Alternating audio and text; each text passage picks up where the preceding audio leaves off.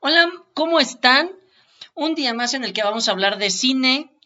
Y bueno, hoy vamos a hablar a petición de muchísima gente que me ha estado pidiendo por redes sociales, me ha estado escribiendo cuáles son las películas de las que quieren una crítica o un análisis. Bueno, me mandaron muchísimas a mi timeline de, Twitter, pero decidí que fuera Las Horas Contigo, fue una de tantas que me enviaron. Y justamente porque es una película que deja un mensaje muy importante, es una película que sí o sí nos habla sobre amor incondicional, sobre pérdidas, sobre duelos, sobre el cómo nos ve todo lo que toda la gente que está a nuestro alrededor. Las horas contigo es una película que participó dentro de la selección oficial del Festival Internacional del Cine de Guadalajara en el año de 2014. Es una película de Catalina Aguilar Mastreta con las actuaciones estelares de Cassandra Shanguerotti, María Rojo e Isela Vega, que les quiero contar que Isela Vega la verdad es que hace un personaje impresionante, de verdad es impresionante. Em, también tenemos dentro de del cast, tenemos a Arcelia Ramírez, a Julio Bracho, a Evangelina Martínez, a Isabela Camil, Pablo Cruz, Pedro Valenzuela, Andrea Sánchez, María Paula Aguilar y Humberto Busto.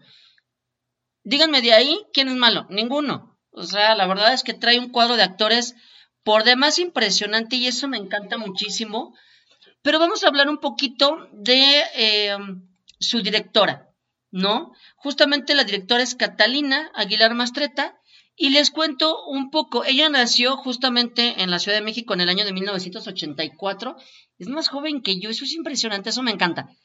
Y es hija de los escritores Ángeles Mastreta y Héctor Aguilar Camín, nada más, ahí les, les encargo.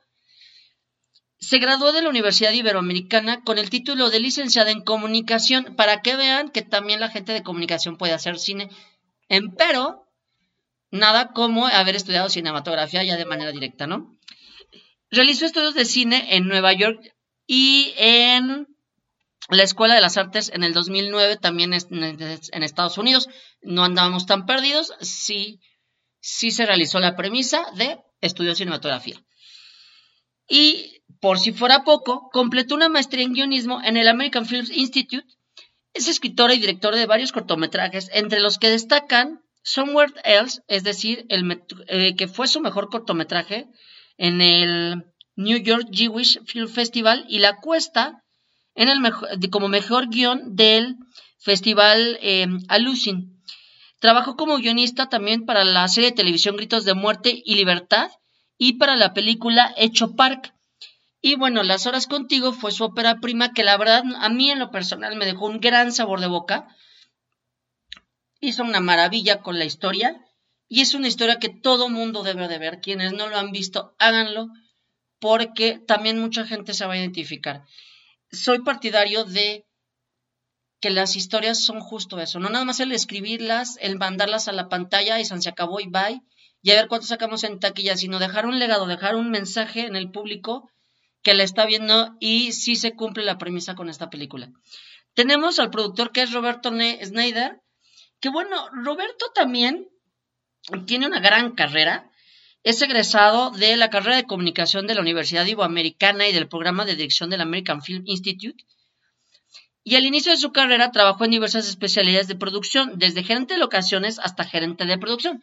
Digo, hay nada más como para ir empezando, básicamente, ¿no? Pero también fue asistente de dirección. Eh, sus créditos incluyen películas como Habana, Gringo Viejo, Bonnie by, Honor, Mi Vida Loca, de Alison Anders. Em, también es director, productor y guionista de Dos Crímenes. Es productor de la película Frida, justamente en donde la protagonista es nuestra queridísima Salma Hayek. Eh, es fue el director, guionista y productor de Arráncame la Vida, también una gran película. Em, fue productor del largometraje Aquí entre nos, que se dirigió por Patricia Martínez de Velasco. Y bueno, actualmente está trabajando en la postproducción de su próximo largometraje, que es Ciudades Desiertas, basada en una novela de José Agustín y estelarizada por Gael García Bernal. Pero mientras tanto, ¿qué sucede con las horas contigo? Las horas contigo, de acuerdo a lo que nos, nos indica Lucero Solórzano, como respuesta, como crítica, como comentario, con lo que coincido completamente es que es una película amorosa, muy femenina al 100%, tiene momentos emotivos alternados con un grado sentido del humor, sí. Eh, María Rojo tiene sus puntadas de una manera hermosísima junto con Julio Bracho y Arcelia Ramírez que lo hacen impecable. En tanto, los personajes de Cassandra Shangerotti, perdónenme, y el personaje que interpreta nuestra amada Isela Vega inyectan el drama al mil por ciento y hacen que la película tome una fuerza tan hermosa, tan emotiva, que les va a encantar para quienes no la han visto. Para quienes ya lo han visto, no me dejarán mentir. Em, justamente esta película está en no sé si todavía sigue en Netflix, creo que sí. Si no sigue en Netflix, la pueden encontrar en, YouTube, es donde yo la vi y la verdad es que a mí me, a mí me mató, me encantó. No recuerdo si también está en Amazon Prime, no, no lo recuerdo la verdad, pero podemos buscarle ahí en todas las plataformas de streaming y todo lo habido y por haber online para poderla ver porque es una gran, gran película. Eh, la verdad es que esta película es muy recomendable. Es una de las pocas películas que la verdad cuenta una historia de amor desde otra perspectiva que no es la típica pareja romántica, cursi, basada en Cenicienta. Em, también lo, lo, menciona la gente de Cine Premier. Es un trabajo emotivo, inteligente, con una gran humanidad. Coincido completamente. Eh, esta, esta película tiene como apoyo particular, como patrocinios, llamémosle así, dentro del argot del, cine, tiene el apoyo de Liverpool, de FEMSA, para los que se pregunten, FEMSA, ¿quiénes son? Coca-Cola. Perdón si ya me aventé el gol. De todas maneras, bueno, ya lo escucharon. Eh, tenemos a Cinépolis, no, discúlpenme otra vez el gol, ya llevo tres. Y así me puedo seguir, pero la verdad es que trae, trae entre ellos, bueno, eh, un, un gran, gran apoyo. Em, eh, con la música, tiene un gran vestuario. El vestuario es de Brenda Gómez. El sonido directo es de Raúl Locatelli. La música, el, si es la música, la trae Víctor Hernández y es, es precioso, la verdad. Em, es una película que realmente retrata lo que es el amor de familia cuando alguien muy querido se va. Aquí les puedo explicar, em, se trata de que la protagonista se entera de que está embarazada y ese mismo momento viaja a casa de su abuela, que es el personaje de Isela Vega, para pasar sus últimos días con ella. Eh, ahí se ve forzada a convivir con toda la familia, entre ellos pues su mamá, quien es una mujer completamente distinta a Emma y con la que pues nunca se ha llevado bien, siempre ha tenido rencillas, siempre ha estado pues, cada quien por su lado. Pero Emma justamente el personaje que hace Cassandra ama con locura y pasión desbordada a su abuela, que es el personaje de, de Isela Vega, y pasa el tiempo con ella. Pasa el tiempo con ella. Durante sus últimos días la está papachando, la consciente, platican anécdotas, etcétera, etcétera.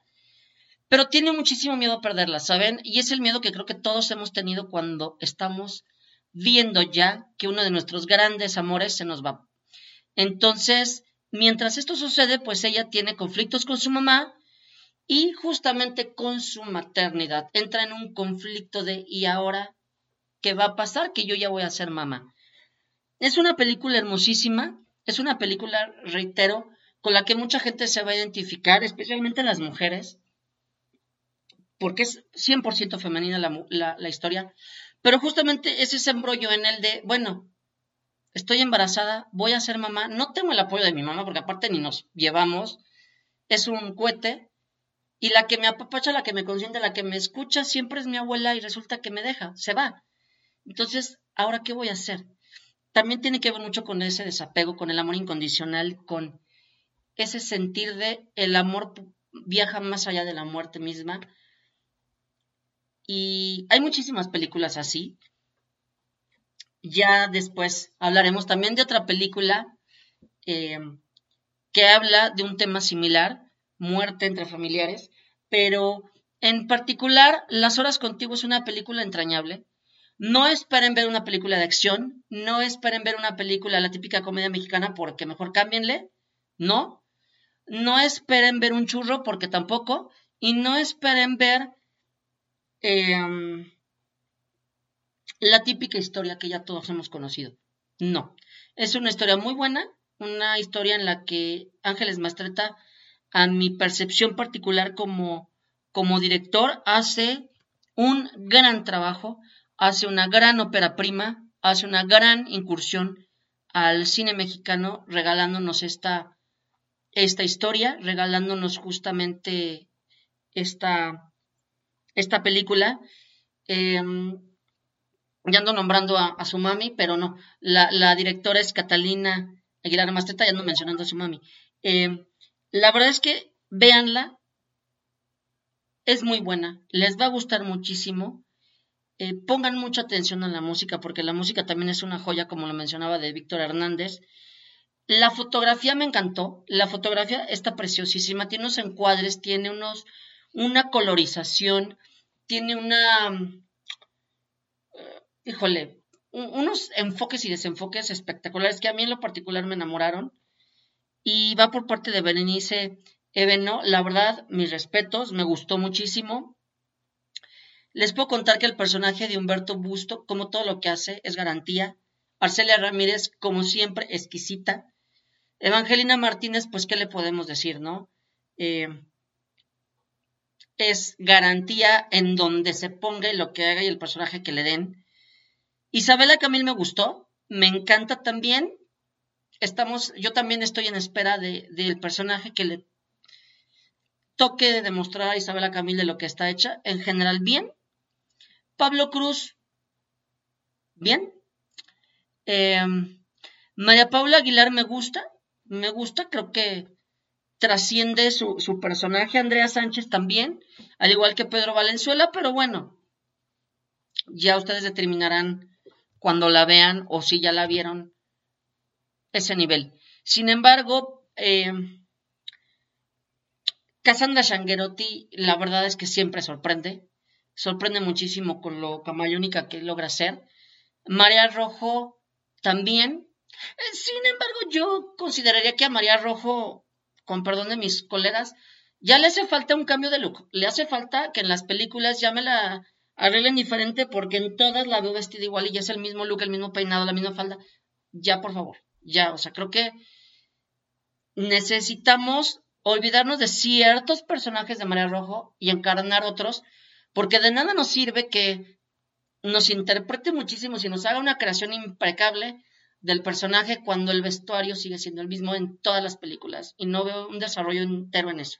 No sé por qué es percepción mía, muy, muy, muy, muy mía, pero el, vestuario de María Rojo siempre deja mucho que desear para toda la, las obras en las que está. Ojo, vestuario, es decir, la gente que la viste para los proyectos, de verdad, pónganse las pilas porque traen ahí un monstruo de actriz que puede sacar demasiado y puede darle vuelta a muchísimos. Acuérdense que el vestuario también es parte fundamental de la historia. El color de la ropa, los em, conjuntos, tiene muchísimo que ver, que justamente aquí sí me perdí un poquito, creo que aquí tendría que haberse combinado el por qué de repente un personaje se puede vestir de un color y luego de otro. Ahí tiene muchísimo que ver el, el, el color de vestuario de cada personaje con su historia, con su biografía, con la sinopsis de cada uno. Tiene mucho que ver, desde su nacimiento hasta su muerte, el color en el vestuario, el tipo de, telas, el tipo de, bordados, si usan corbatas, si no, si usan chamarras, si no, si usan blusas, si no, si andan con brasier, si no, si usan, si andan en toples, si no, todo, si usan tacón, zapato bajo, tacón de aguja, chongo, rapados, con tatuajes y tatuajes, todo tiene que ver en el personaje. A veces lo que hacemos es, con tal de que el actor no sufra y no le tengamos que hacer el, el cambio de look, vénganos. No, señores. Si vamos a arriesgar, arriesgamos completo. Creo que ahí es el, es el área de oportunidad que yo le doy a la parte de, de vestuario, que es la parte que no me, no me convenció. Y creo que también es un área de oportunidad muy importante para, para Catalina el observar eso. No como director nada más estamos pegados al de foto y al de sonido y luz. No, sino en general todo. Todo. Algo que no nos cuadre, algo que no empape, ahí pueden percatarse de muchas historias en donde a medida que la escena cambia, cambia el vestuario completamente y cambia todo el color de la escenografía y va casi uniformes. ¿Por qué? Porque tiene muchísimo que ver con la psicología de los personajes, con la psicología del entorno y con todo lo que nos está, el mensaje que nos está dando. Entonces, bueno, ese es un, un mensaje que, que les mando, una observación que encuentro. Fuera de ahí, creo que la película vale mucho. La película da un, un gran sabor de boca, un gran mensaje. Y pues nada, los, nos estamos escuchando. Les comparto de nuevo mis redes sociales para que las anoten y me agreguen y nos sigamos gustosos y platiquemos y cotorreemos. En Instagram me encuentran como Marco A. En Facebook como Marco Urueta Director, que es mi fanpage, y en Twitter como arroba urueta-marco. Así que, pues por hoy es todo y nos seguimos escuchando.